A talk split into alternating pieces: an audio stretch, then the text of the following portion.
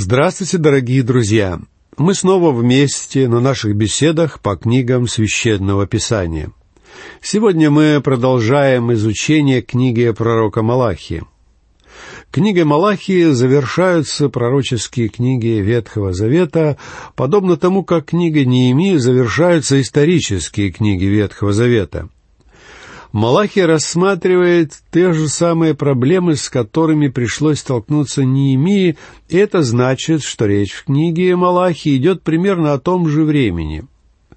Первой проблемой было осквернение священников. Вторая — это браки с иноземками и разводы с женами-израильтянками.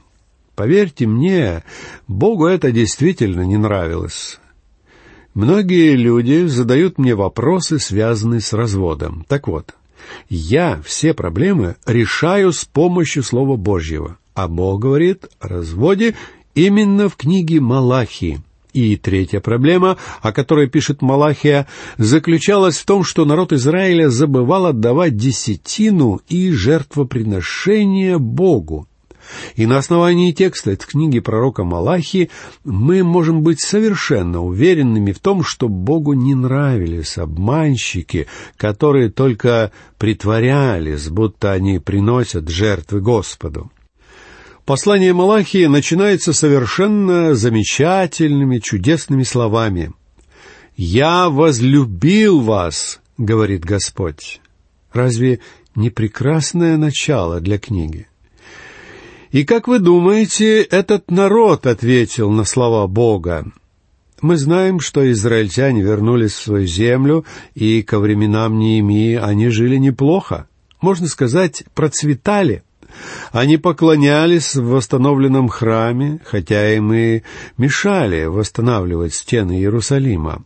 Израильтяне выполняли обряды, и на первый взгляд все выглядело хорошо — но, несмотря на благополучие своей жизни, они дают едкий, саркастический, высокомерный и недовольный ответ Господу. Бог говорит им, «Я возлюбил вас». А они отвечают, «В чем явил ты любовь к нам?» И мне кажется, что сегодня в наших церквях есть много людей, которые задали бы Господу точно такой же вопрос. Сегодня очень много говорится о том, что Бог есть любовь. Однако сама по себе эта фраза очень абстрактна. Да, Бог есть любовь. Но Бог не говорит Израилю, что Он любовь. Он говорит, «Я возлюбил вас и доказал вам это». Бог давно сказал человечеству, что любит его, но доказал он свою любовь намного раньше. Он показывал свою любовь со времени Адама и Евы, со времени призвания Авраама, и он до сих пор доказывает ее. Чего же удивляться, что Бог возмущен, когда израильтяне спрашивают его, где твоя любовь? Послушайте, какой ответ дает Бог своему народу в шестом стихе первой главы. «Сын чтит отца, и раб господина своего». Если я отец, то где почтение ко мне? И если я Господь, то где благоговение предо мною? Говорит Господь Саваоф вам, священники, бесславящие имя мое. Вы говорите, чем мы бесславим имя Твое? Сын чтит отца и раб господина своего. Если я отец, то где почтение ко мне? Друзья мои, Бог никогда не был отцом отдельных израильтян. Даже о Моисее и Давиде говорится максимум, что они были слугами Яхве. Каждый из них был рабом Божьим. Но весь израильский народ Бог называл своими детьми. И здесь он напоминает этому народу о том, какие между ними отношения. И если я Господь, то где благоговение предо мною, говорит Господь Саваоф, вам, священники, бесславящие имя мое? Вы говорите, чем мы бесславим имя твое? Люди оскорблены, когда Бог дает им такой ответ. И они отвечают, да что ты, мы такие хорошие, мы такие чудесные мальчики и девочки, мы ходим в храм раз в неделю, мы выполняем обряды, мы очень верующие, мы просто столпы всего народа Израиля. Как же ты смеешь говорить, что мы бесславим твое имя? Как именно мы бесславим твое имя? Для того, чтобы увидеть детей, которые чтут своих родителей, нам, конечно, надо вернуться в так называемое нецивилизованное время. В современном цивилизованном мире не принято чтить родителей, но в те давние времена дети родителей чтили. И Бог использует такой пример. Сын чтит своего отца, раб чтит своего господина, а вы не чтите меня». Такие слова должны были дойти до израильтян, но не дошли, потому что эти люди спрятались в толстую раковину собственной гордости. Они были очень высокомерные, напыщенные и эгоистичные люди. Они никого не слушали. Я считаю, что сегодня такова не только молодежь. Сегодня таковыми являются все люди. Мы обвиняем молодежь в том, что она нас не слушает. Но те, кто постарше, тоже никого не слушают. И уж точно они не слушают Бога. Бог сказал Израилю, «Вы бесславите мое имя». И израильтяне обиделись. Они повели себя так, словно вообще не понимают, о чем это Бог говорит. Честно говоря, если бы в те дни вы попали в Иерусалим, вы увидели бы в храме толпы народа. Израильтяне приносили жертвы, они выполняли обряды, внешне они выглядели очень преданными Богу людьми. Их благочестие производило впечатление. Я уверен, что большинство из нас сказало бы про них, это действительно очень верующие люди — и они на самом деле поклоняются Богу. Но на самом деле израильтяне были далеки от Бога. Они бесславили Его имя притворным поклонением и своими делами. Бог продолжает говорить в седьмом стихе первой главы. «Вы приносите на жертвенник мой нечистый хлеб и говорите, чем мы бесславим Тебя? Тем, что говорите, Трапеза Господня не стоит уважения. Как могли израильтяне бесславить имя Бога, если они регулярно ходили в храм? И Бог начинает объяснять им. «Вы приносите на жертвенник мой нечистый хлеб». Я думаю, мы должны понимать, что под хлебом здесь подразумеваются жертвоприношения, которые приносились на жертвеннике. Это может быть то, что мы называем хлебной жертвой, а может быть и приносимым в жертву животным. И далее, в восьмом стихе, Бог объясняет, что именно Он имеет в виду. Бог говорит, что их жертвоприношения были нечисты, но израильтяне отказывались с этим соглашаться. Представьте себе, они оскорбились что Бог осмеливается говорить такое им, таким славным и набожным людям. Но, между прочим, бесславить Бога — это серьезное преступление. Эти люди просто отвергают обвинения, равнодушно отмахиваются от него, делают вид, что ничего не знают. Они ведут себя так, словно Бог сам не знает, о чем говорит. Бог напрямую обличает людей, которые говорят, что трапеза Господня не стоит уважения. Израильтяне пренебрежительно относились к жертвоприношениям, и это пренебрежение проявлялось в их словах и их поведении. Бог обращается к этим людям, к остатку, к иудеям, которые вернулись в свою землю и обосновались там. Теперь они живут благополучно. Плен остался в прошлом, они процветают. Теперь у них есть храм, они выполняют в нем обряды. Но на самом деле они далеки от Бога. Они стали такими нахальными, что осмеливаются возражать Богу, когда Он им что-то говорит. Такое бывает и сегодня. И, вероятно, кому-то даже захочется сейчас выключить радио, потому что им неприятно слышать то, что говорит здесь Господь про притворное поклонение. Послушайте восьмой стих, где Бог говорит. «И когда приносите в жертву слепое, не худо ли это? Или когда приносите хромое и больное, не худо ли это? Поднеси это твоему князю. Будет ли он доволен тобою? И благосклонно ли примет тебя, говорит Господь Саваоф. Теперь становится ясно, что Бог говорит здесь о принесении в жертву животных. Бог с самого начала объяснил Израилю, что искалеченные или увечные, или каким-то образом оскверненные животные не должны приноситься ему в жертву.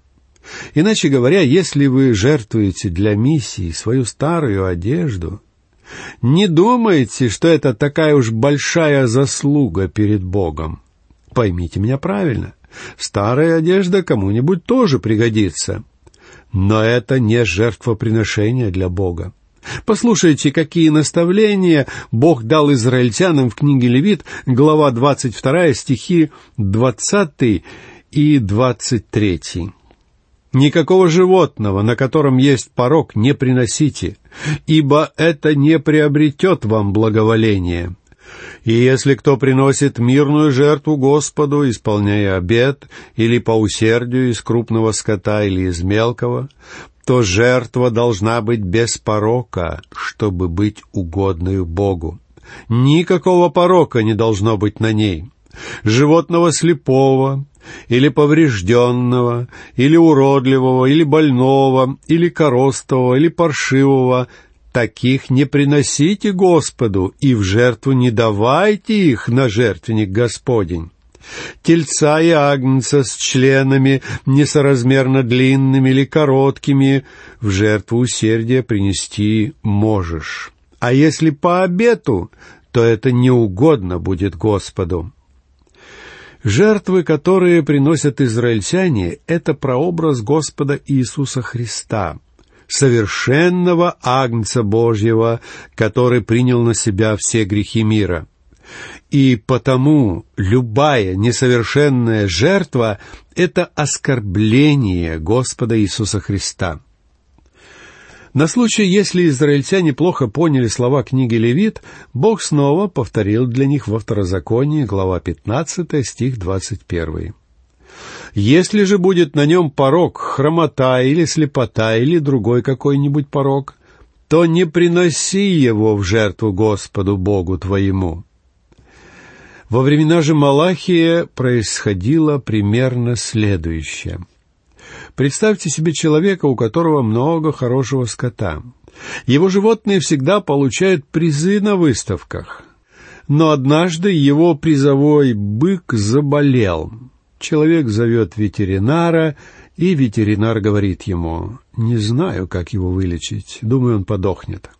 Тогда скотовод решает, «Мы его сейчас побыстрее повезем в храм, и я принесу его в жертву». Когда он привозит быка в храм, священники видят, что старый бык болен, но не обращают внимания, потому что этот парень, скотовод, пользуется влиянием. Он уважаемый в обществе человек.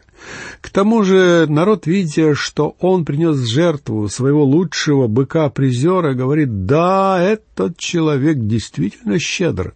Посмотрите, какую жертву Господу он принес. А мы сегодня нередко ведем себя так, как израильтяне тех дней.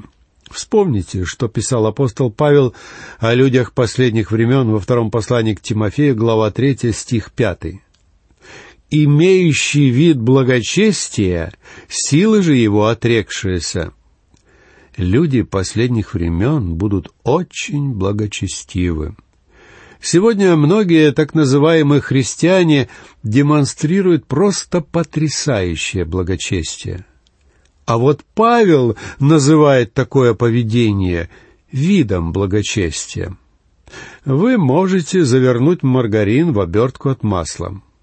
Он будет выглядеть как масло, пахнуть как масло, но он не станет маслом. И мы должны воспринимать эти Божьи упреки израильтянам как знак тревоги, как красный сигнал светофора.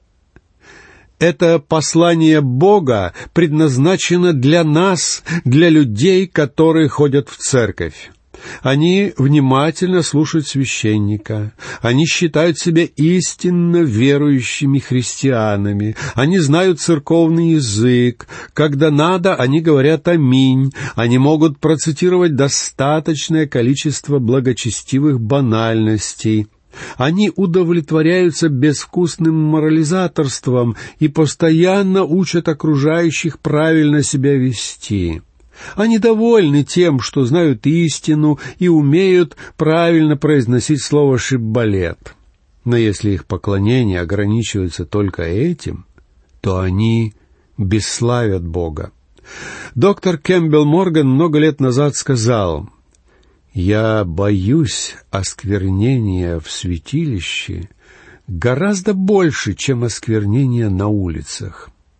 Хотя осквернение на улицах тоже достаточно плохо, друзья мои. Вы можете возразить, но я никогда не предлагал Богу больную корову. А вы обратили внимание, что говорит Бог в этом стихе? «Поднеси это твоему князю, будет ли он доволен тобою, и благосклонно ли примет тебя?» Если мы переведем данную фразу на современный язык, у нас получится следующее – попытайтесь уплатить налоги той суммой денег, которую вы отдаете Богу. И посмотрите, будет ли довольно ваше налоговое управление. Друзья мои, это очень интересный вопрос. Куда вы отдаете больше денег? На уплату налогов или Господу? Я хочу сказать совершенно откровенно. Позор вам, если вы отдаете в уплату налогов больше, чем Господу. Мне кажется, что в среднестатистической церкви в момент сбора жертвоприношений можно наблюдать больше скверны, чем в городских трущобах, обитатели которых беспробудно пьянствуют. Почему, спросите вы? Потому что сегодня в святилище очень много обмана и лицемерия. Я знаю одного очень известного бизнесмена, живущего на Востоке. Я очень уважаю этого человека. Но много лет я сомневался в его щедрости. Ему нравится жертвовать, и он бы щедро поделился с вами, если бы вы собрались строить здание, названное в его честь. Когда несколько лет тому назад мы строили новый христианский центр, мы получили несколько предложений финансирования от людей, которые были готовы с нами поделиться при условии, что их имена появятся на этом здании. Но мы на нашем радио на такое не соглашаемся. Если вы жертвуете на наше служение, то вы жертвуете на провозглашение Слова Божьего и ваше имя нигде в наших программах не будет увековечено. Такая политика привела к тому, что многие богатые и влиятельные люди от нас отвернулись. Но это правильная политика. В результате Господь призвал большое количество других людей помочь нашему служению. И я очень рад этому.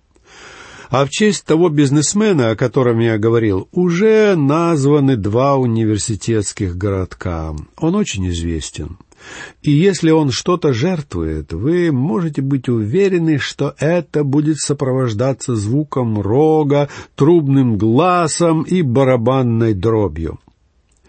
Господь Иисус рассказывал о том, как один фарисей выходил на улицу, чтобы дать милостыню нищим, а кто-то рядом трубил в рог.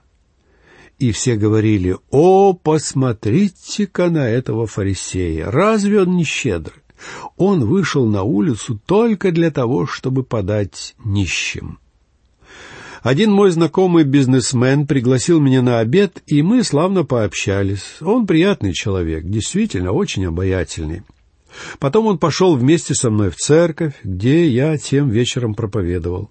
Затем пастор церкви пригласил его на возвышение, чтобы произвести молитву. А после богослужения я собственными глазами видел, как этот человек, который дал официантке после обеда два доллара чаевых, положил на тарелочку для пожертвований счет на один доллар.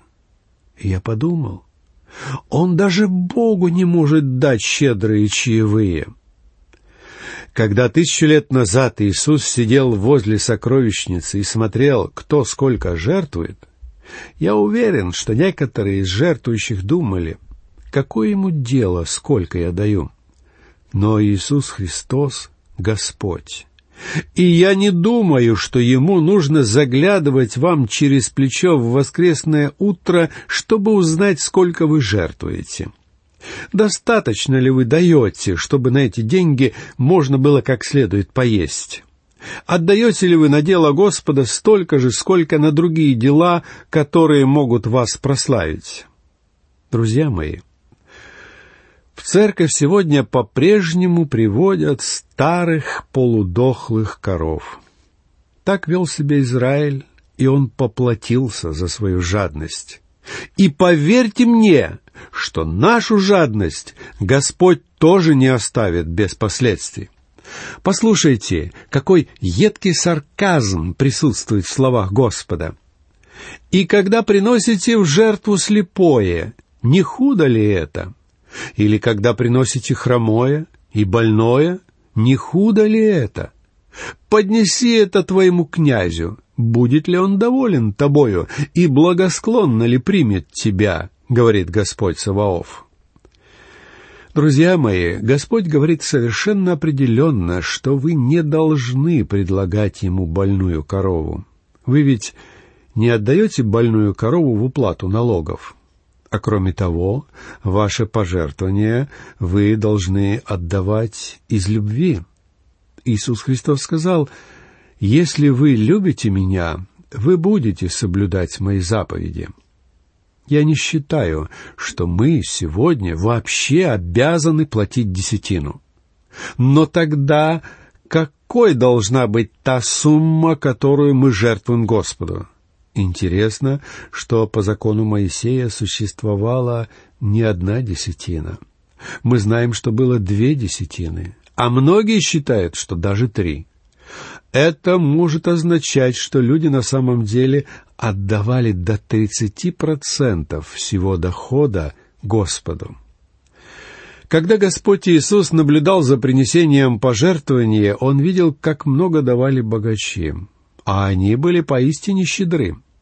Но Иисус не мог похвалить их, потому что у них еще много оставалось. И вот он увидел бедную вдову, которая пожертвовала всего лишь несколько медиков, которые в сравнении с богатствами храма были, честно говоря, просто ничто. Ее пожертвование не стоило ничего. Но для Господа эти медные монеты были чистым золотом. И он сказал, что вдова дала больше, чем кто-либо другой. Но на этом мы закончим нашу вторую беседу по книге пророка Малахии и попрощаемся до следующего раза. Всего вам доброго.